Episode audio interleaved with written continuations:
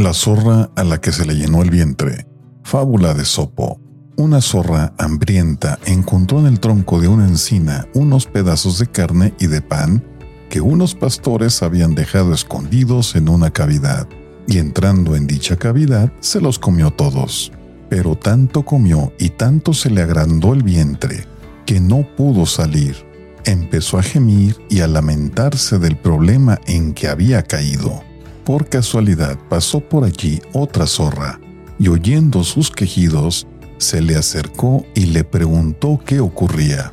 Cuando se enteró de lo acaecido, le dijo, Pues quédate tranquila, hermana, hasta que vuelvas a tener la forma en que estabas.